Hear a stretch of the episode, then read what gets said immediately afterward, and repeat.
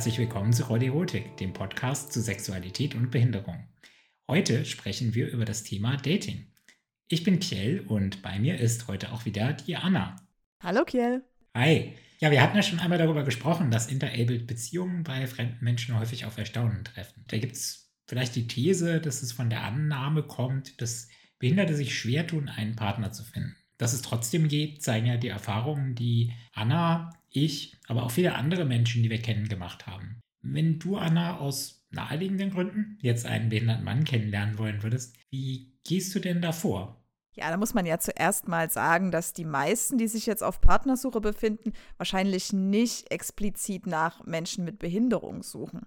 Aber wenn ich das jetzt machen wollen würde, ganz hypothetisch gesehen, nee, klar, habe ich natürlich auch gemacht, dann ist meine erste Anlaufstelle auf jeden Fall das Internet weil es einfach im echten Leben, also auf einer Party oder in anderen klassischen Umgebungen für Offline-Dating, so ist, dass man ja vermutlich eher selten Menschen mit Behinderungen dort trifft. Und dementsprechend habe ich auch über die Jahre einige Erfahrungen mit verschiedenen Online-Plattformen gesammelt und dort habe ich dann auch behinderte Männer kennengelernt.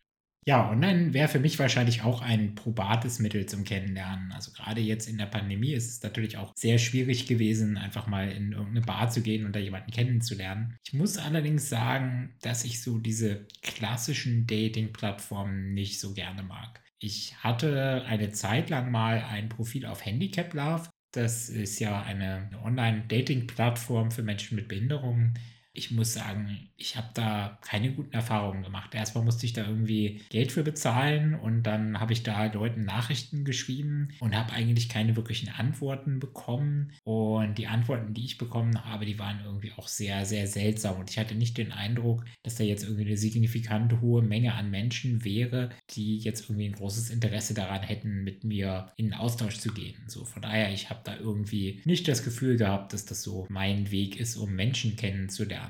Wie sind denn da deine Erfahrungen, Anna? Ja, Handicap Love ist ja relativ bekannt und wird in dem Zusammenhang oft diskutiert. Um dem Ganzen jetzt mal so ein bisschen eine Lanze zu brechen, also Männer müssen auch auf anderen Dating-Plattformen bezahlen, um sie nutzen zu können. Das ist eigentlich nicht so unüblich und da sind die Preise bei Handicap Love wahrscheinlich noch human. Allerdings habe ich selbst Handicap Love eine relativ lange Zeit vermieden. Also ich wusste schon sehr lange, dass es das gibt und habe mir die Seite auch immer mal angeschaut, aber ich habe mich sehr lange nicht angemeldet, weil ich eben wusste und auch gelesen habe, dass Devs da zumindest in den Diskussionen nicht so gern gesehen sind, dass es da viel Kritik gab.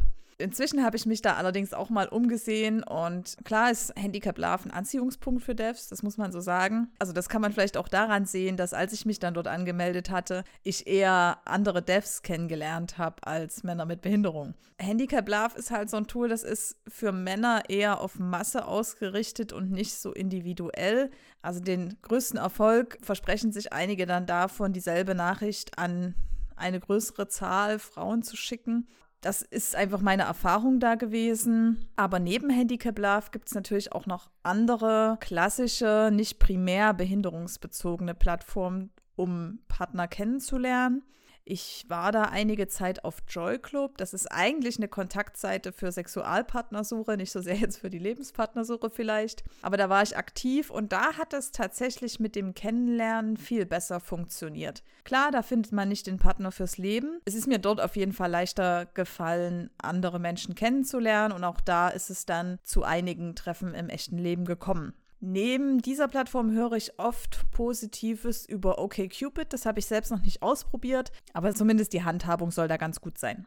Ja, okay, Cupid, das wäre jetzt vielleicht auch sowas wie Parship oder ähnliches, einfach Plattformen für Menschen, um sich kennenzulernen, jetzt ganz ohne irgendeinen Bezug zur Behinderung. Und ich höre jetzt häufig von Behinderten, die dort überlegen, sich ein Profil anzulegen, die Frage, wie sie denn da mit ihrer Behinderung umgehen sollen. Das ist ja ein bisschen unklar. Ich habe da immer diesen Comic im Kopf. Ich weiß nicht, Anna, ob du den kennst, aus der New York Times war es, glaube ich, einer der ersten Karikaturen über das Internet mit der Aussage, On the Internet, nobody knows you're a dog. Im Internet weiß keiner, dass du ein Hund bist. Den Comic können wir mal in den Show Notes verlinken. Sehr gut, genau. Und tatsächlich gilt es, glaube ich, auch für gerade solche Dating-Plattformen. Wir vermitteln da ja ein Außenbild von uns selbst und das kann mehr oder minder zutreffen. Und es ist eine bewusste Entscheidung, ob ich meine Behinderung dort erwähne oder nicht. Ich habe zumindest die Erfahrung gemacht, dass es Menschen durchaus überrascht, wenn sie mich im echten Leben kennenlernen, wenn sie mich vorher nur virtuell kannten. Mehrere Erfahrungen in meinem Leben tatsächlich auch über viele Jahre immer wieder erlebt von Menschen, mit denen ich in der Vergangenheit Online-Spiele gespielt habe, über Kollegen auf der Arbeit, die immer nur so einen kleinen Ausschnitt auf der Webcam von mir sehen und dann wirklich überrascht sind, wenn sie mich im echten Leben sehen und ich dann plötzlich vor ihnen im Rollstuhl sitze, weil das so gar nicht zu dem Erwartungskorridor passt, den die Leute dann mir gegenüber haben. Also, dass ich jetzt eine Behinderung habe, das gehört irgendwie gar nicht so zu dem, was ich jetzt annehme, wie ich dann vielleicht aussehe oder wie ich vielleicht bin.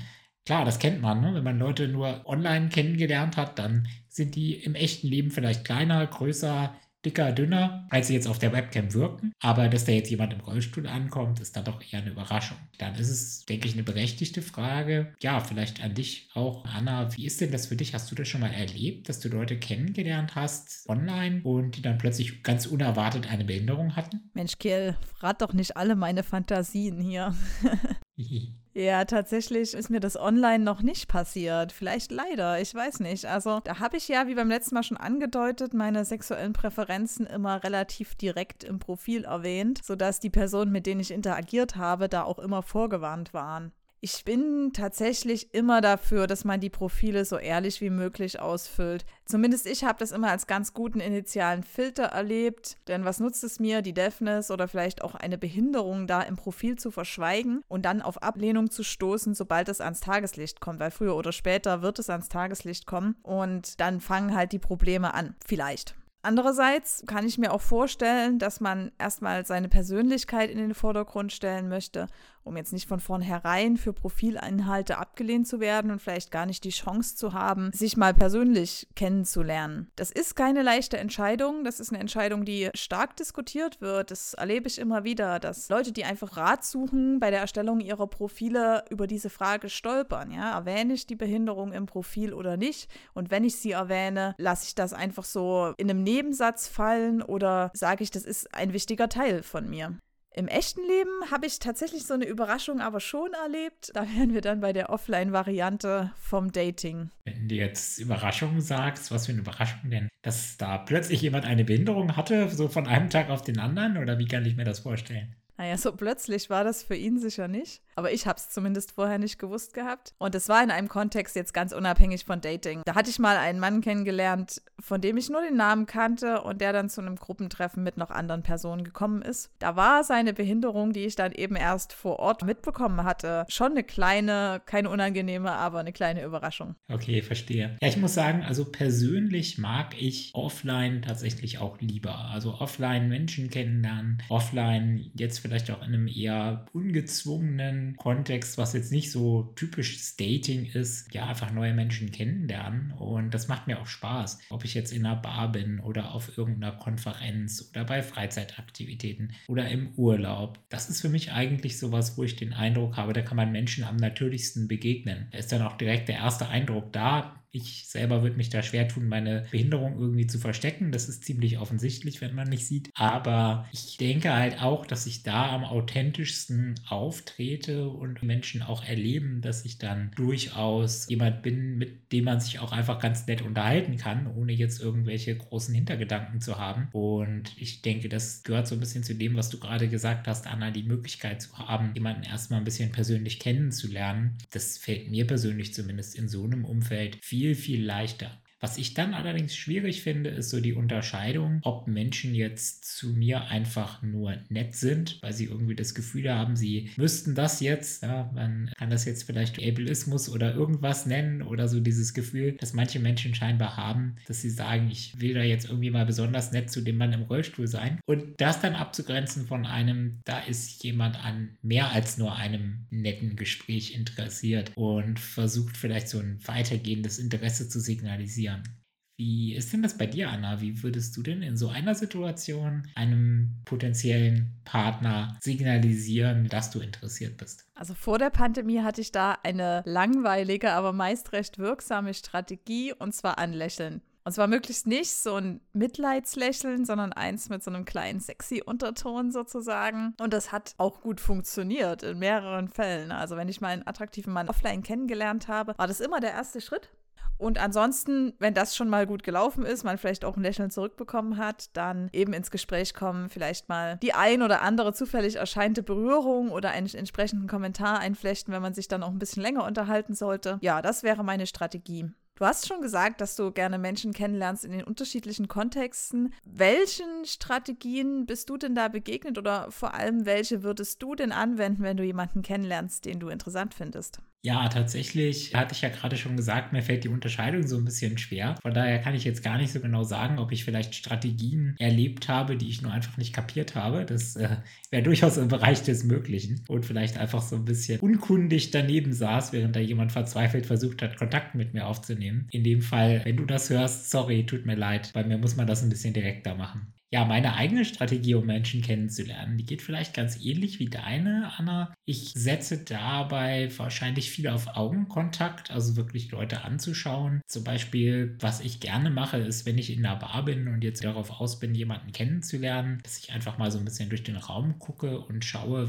wer denn auch so durch den Raum schaut. Meistens kann man die Leute ja ganz gut identifizieren, die entweder gerade von ihrem Gespräch gelangweilt sind oder sowieso alleine da sind oder vielleicht gerade auch irgendwie denken, hm, was hier vielleicht noch für andere Leute unterwegs sind. Die kann man dann ja einfach mal ein bisschen anschauen. Meine Erfahrung ist, dass man darüber eigentlich ganz gut zumindest mal ein Gesprächsinteresse signalisiert. Und ich habe auch kein Problem damit, dann Leute vielleicht so ein bisschen intensiver anzustarren, dass es dann mal eindeutig wird und die zum Beispiel mal vorbeikommen und sagen, hey, was machst du denn hier? Oder dass ich einfach auch mal auf die Leute zugehe. Ich bin da manchmal auch ganz direkt gewesen in der Vergangenheit. Also, dass ich einfach zu Leuten hin bin und so diesen Klassiker, wenn ich als Mann in einer Bar bin und da eine Frau sehe, die ich interessant finde, dass ich dann sie frage, ob ich ihr einen Drink spendieren kann. Das ist jetzt vielleicht ein bisschen altbacken, aber funktioniert auf jeden Fall als ein, ich habe Interesse, mit dir in Kontakt zu treten und dann kann die Person ja sagen, nee, will ich nicht oder oh ja, warum nicht? Und tatsächlich habe ich darüber schon Leute kennengelernt. Es waren schöne Gespräche und an der einen oder anderen Stelle ist daraus auch ein kleines bisschen mehr geworden. Das ist ja interessant, weil wir ja hier über Sexualität und Behinderung sprechen. Hat denn die Behinderung da mal eine erkennbare Rolle gespielt? Also gab es irgendwelche Reaktionen, an die du dich jetzt noch erinnern kannst, speziell darauf, dass du eben im Rollstuhl sitzt, gerade wenn du jetzt auch die Initiative ergriffen hast? Ja, interessanterweise war das tatsächlich mal eine Situation, in der die Frau die Initiative ergriffen hatte. Und zwar auch eindeutig genug für mich, dass ich das auch mitbekommen habe, dass da Interesse vorhanden war. Das war auf einer Party, da habe ich noch studiert und es war eigentlich eine ganz interessante Situation. Also irgendwie hatte ich so den Abend über das Gefühl, okay, die ist jetzt auffällig oft in meiner Nähe. Das war mir zumindest mal aufgefallen. Und irgendwann saß sie so direkt neben mir und fing dann an, so halb auf meine Armlehne vom Rollstuhl zu kriechen. Also ist wirklich sehr, sehr eindeutig in meinen Private Space quasi eingedrungen, was auch völlig okay war. Und ja, in der Situation, klar habe ich dann irgendwann auch mal einen entsprechenden Kommentar gemacht. Er uns dann irgendwann zurückgezogen und dann sagte sie mir, dass sie eigentlich immer schon mal Interesse daran gehabt hätte, mal mit einem Mann im Rollstuhl was zu haben, um das so zu paraphrasieren. Ja, ich denke, das war so eine Situation, in der das durchaus eine erkennbare Rolle gespielt hat.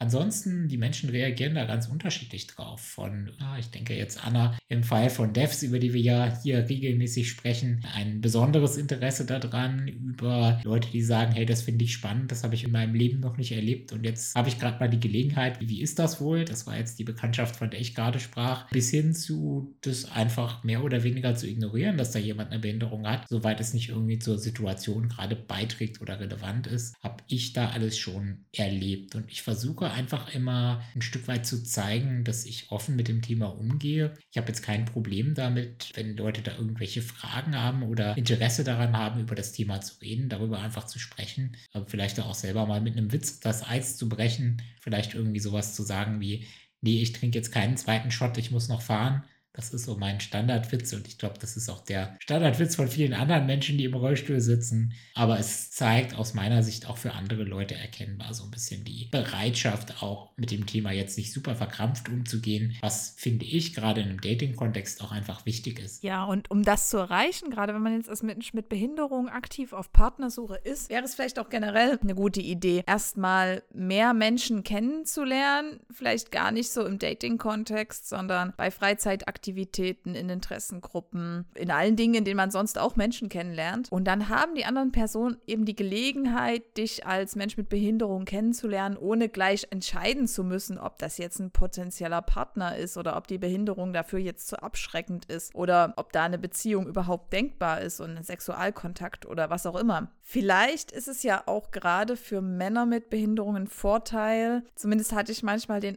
Eindruck, dass Frauen sich vielleicht ein bisschen sicherer fühlen, wenn sie auf Männer mit Behinderung treffen, weil sie dann vielleicht nicht so schnell Avancen in ja, eine eindeutig sexuelle Richtung erwarten. Das stellt natürlich auch wieder die Frage, warum eigentlich nicht. Da kann man drüber sprechen, aber zumindest ist mir das immer mal aufgefallen, dass sich das so verhält. Ja, das habe ich tatsächlich selbst auch schon erlebt, dass ja, ich auf Frauen teils asexuell wirke, dass die sich gar nicht vorstellen können, dass ich als Mann mit Behinderung sexuelle Interessen haben könnte. Das passt für mich so ein bisschen in dieses Klischee vom schwulen besten Freund. Das ist ja so ein fast schon sprichwörtliches Klischee, was offensichtlich für einige Frauen auch eine tolle Sache ist, so einen besten Freund zu haben, von dem sie wissen, dass mit dem einfach nie was laufen wird. Das ist natürlich eine etwas frustrierende Situation, wenn man sich da etwas unfreiwillig in dieser Rolle wiederfindet. Das ist was, was ich zumindest schon häufiger erlebt habe, wo dann auch in Gesprächen relativ eindeutig gesagt wurde, dass das wirklich an der Behinderung liegt und dass die Person, an der ich dann vielleicht auch weitergehendes Interesse gehabt hätte, sich das irgendwie partout nicht vorstellen kann, wie das funktionieren sollte. Und zumindest für mich war das, wie gesagt, frustrierend. Tja, wenn man so gefriendzoned wird, dann braucht man halt wieder die guten Strategien, um Interesse zu signalisieren. Darüber hatten wir jetzt auch schon gesprochen. Ja, tatsächlich habe ich da manchmal den Eindruck, dass ich so ein bisschen übertrieben sexuell sein muss, damit es auch ankommt. Also vielleicht auch in Unterhaltungen oder solchen Situationen auch ganz bewusst mal so eine kleine Grenze zu überschreiten in dem, was man dann sagt. Das ist natürlich nicht ganz unkritisch. Und mir ist sehr wohl bewusst, dass ja, das vielleicht auch nicht bei jedem gut ankommen muss. Aber diese Gefahr, ohne das zu tun, jetzt wirklich als asexuell wahrgenommen zu werden, ist einfach etwas, was ich so aus der Erfahrung bei mir immer wieder merke. Und ich muss auch sagen, dass die Reaktionen darauf, wenn ich das jetzt nicht creepy und einigermaßen charmant mache oder mit einem gewissen Humor dann vielleicht auch mal einen Kommentar unter der Gürtellinie mache, dann das meistens doch positiv ankommt. Das passt vielleicht auch so ein bisschen zu dem Eindruck, den du schreibst, dass man als Mann mit Behinderung nicht notwendigerweise als, ich sag mal, Gefahr wahrgenommen wird. Weil selbst wenn ich jetzt irgendwie mal einen etwas zotigen Spruch mache, muss ich da, glaube ich, niemand Gedanken machen oder Angst haben, dass ich da gleich irgendwas gegen den Willen der anderen Person tun werde. Ich denke, das Ganze beruht vielleicht auch ein bisschen darauf, dass die meisten Menschen vermutlich nicht vielen anderen Menschen mit Behinderung im Alltag begegnen. Vielleicht wäre das einfacher, gerade auch als sexuelles sexuelles Wesen, als Mensch mit sexuellen Bedürfnissen wahrgenommen zu werden, wenn solche Situationen einfach öfter vorkommen würden. Da gäbe es jetzt noch eine weitere Möglichkeit, über die wir noch nicht gesprochen hatten, für beide Seiten eigentlich, dass man sich vielleicht bei Events kennenlernt, bei denen es mehr Menschen mit Behinderungen gibt. Da denke ich jetzt zum Beispiel vor allem an Parasport. Ich persönlich habe damit jetzt keine Erfahrung, allerdings kenne ich das aus Berichten von anderen Paaren, die sich genau eben auf diesem Weg kennengelernt haben. Und in solchen Kontexten Kontexten ist vermutlich die Annahme, Menschen mit Behinderung seien asexuell jetzt auch nicht so weit verbreitet, weil da einfach, ja, die Basis, die gemeinsame Wissensbasis eine ganz andere ist, sodass da vielleicht einem klassischen Kennenlernen, Flirten und was alles dazugehört, nicht so viel im Wege steht. Hättest du denn da jetzt persönlich Hemmungen, zum Beispiel einfach zu so einem Rollstuhl-Basketballspiel hinzugehen, zu einem attraktiven Spieler hinzulaufen und den einfach mal ganz offensiv anzuflirten? Insgesamt kann man das, glaube ich, schon ganz gut machen. Die Offenheit für Menschen, die jetzt an Behindertensport interessiert sind ohne selbst behindert zu sein, ist da schon da. Allerdings habe ich jetzt als Dev immer ein bisschen als komisch empfunden, dort jetzt aus dem Grund der Kontaktaufnahme mit potenziellen Partnern aufzukreuzen. Man sieht mir das Dev-Sein ja nicht an, auch wenn ich manchmal das Gefühl habe, aber man sieht es mir nicht an und ich möchte ja eigentlich sicherstellen, dass Menschen, denen ich unter diesen Voraussetzungen begegne, selbst entscheiden können, ob sie jetzt mit mir Kontakt haben möchten oder nicht, wissen, dass ich eben speziell Menschen mit Behinderungen attraktiv finde. Jetzt einfach irgendwo anzukommen und loszuflirten und das dabei zu verschweigen, ich glaube, das könnte ich mit meinem Gewissen nicht so gut vereinbaren. Das begrenzt ja jetzt gerade in deinem Fall den Datingpool ganz real. Das sind ja einfach weniger Leute, die du potenziell als Partner hast. Ich merke, dass allerdings auch viele Behinderte sich oft so fühlen. Und ich denke, ich bin da selbst nicht ganz frei davon, dass ich auch manchmal denke, von den ganzen Leuten, die ich so in meinem Leben kennengelernt habe, waren doch schon einige dabei, die relativ klar gesagt haben, ich könnte mir das nie vorstellen, eine Beziehung mit einem behinderten Mann zu haben.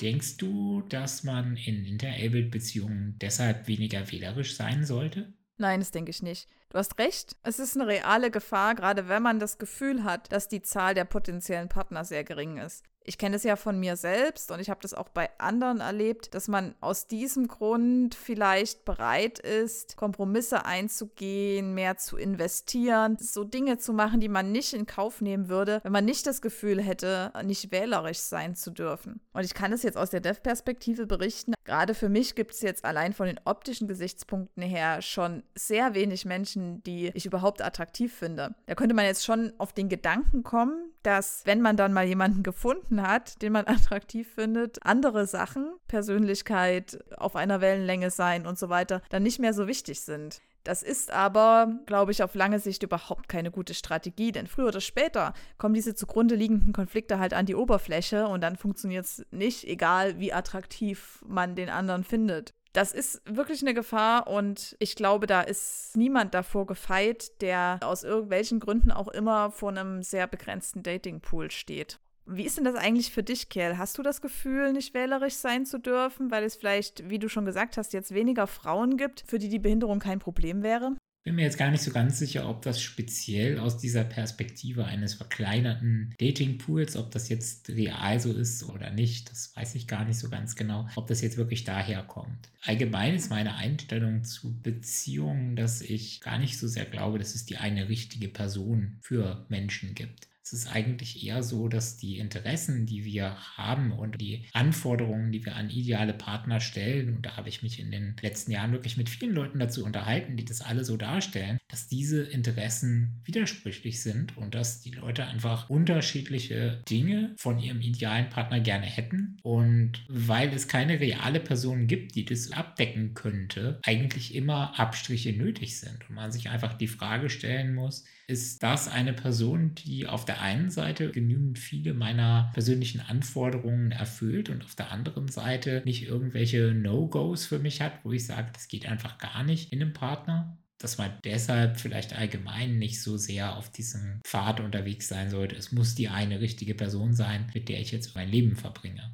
aus der anderen Perspektive jetzt gesprochen. Zum Ende einer langjährigen Beziehung, die ich hatte, sagte mal jemand zu meiner Ex, dass sie doch eigentlich eine Verantwortung gegenüber mir hätte. Das klang für mich jetzt genau nach dieser Außensicht, dass Behinderte ja kaum Optionen bei der Partnerwahl haben und dass daraus irgendwie so eine ja spezielle höhere Verantwortung für Partner von Menschen mit Behinderung entstehen würde. Also ich würde das nicht so sehen, dass man als Partner eines Behinderten, da habe ich ja auch Erfahrung, dann eine höhere Verantwortung hätte als als Partner eines Nichtbehinderten. Ich glaube, das spricht dem Ganzen eine größere Besonderheit zu, als es eigentlich der Fall ist. Und zum Schluss ist es ja so, wie wir auch schon öfter festgestellt hatten, aber wir sagen es einfach immer wieder, dass Interabled-Beziehungen auch nicht so anders sind als Beziehungen zwischen nicht behinderten Partnern. Vielleicht gibt es ein paar Kleinigkeiten, die unterschiedlich sind und über diese Kleinigkeiten reden wir hier sehr viel im Podcast, deswegen erscheinen die vielleicht sehr groß. Aber der Großteil der Beziehungen, der Alltag, das, was das gemeinsame Leben ausmacht, das Zusammenleben, ja, das sind dieselben Probleme, dieselben Herausforderungen, die jede Beziehung da zu bewältigen hat. Das wiederhole ich gefühlt auch immer gebetsmühlenartig. Wir sollten gerade als Menschen mit Behinderung darauf achten, dass wir, gerade wir, nicht immer alles mit der Behinderung erklären wollen. Beziehungen sind auch für Menschen ohne Behinderung schwer und Dating ist nicht immer einfach und diese ganzen Herausforderungen mit welches Außenbild stelle ich da im Online-Dating, wie lerne ich Menschen offline kennen, wie gehe ich damit um und so weiter und so fort. Das ist unabhängig davon, ob man jetzt eine Behinderung hat oder nicht, glaube ich, für die allermeisten Leute eine Herausforderung. Genau, und bevor es zum Kennenlernen, zu einer Beziehung an sich kommt, passiert ja meistens noch ein bisschen was zwischendrin. Heute haben wir drüber gesprochen, wo lernt man denn potenzielle Partner kennen. Das ist aber jetzt nicht die letzte Folge zum Thema Dating. Beim nächsten Mal sprechen wir über etwas, was ich persönlich immer einen sehr reizvollen Abschnitt im sich näher kommen finde, und zwar das Flirten. Wir haben dazu einige Fragen bekommen und wollen das beim nächsten Mal deswegen einfach etwas näher beleuchten. Also, seid gerne in der nächsten Folge wieder dabei. Für heute erstmal vielen Dank fürs Zuhören und bis bald. Tschüss.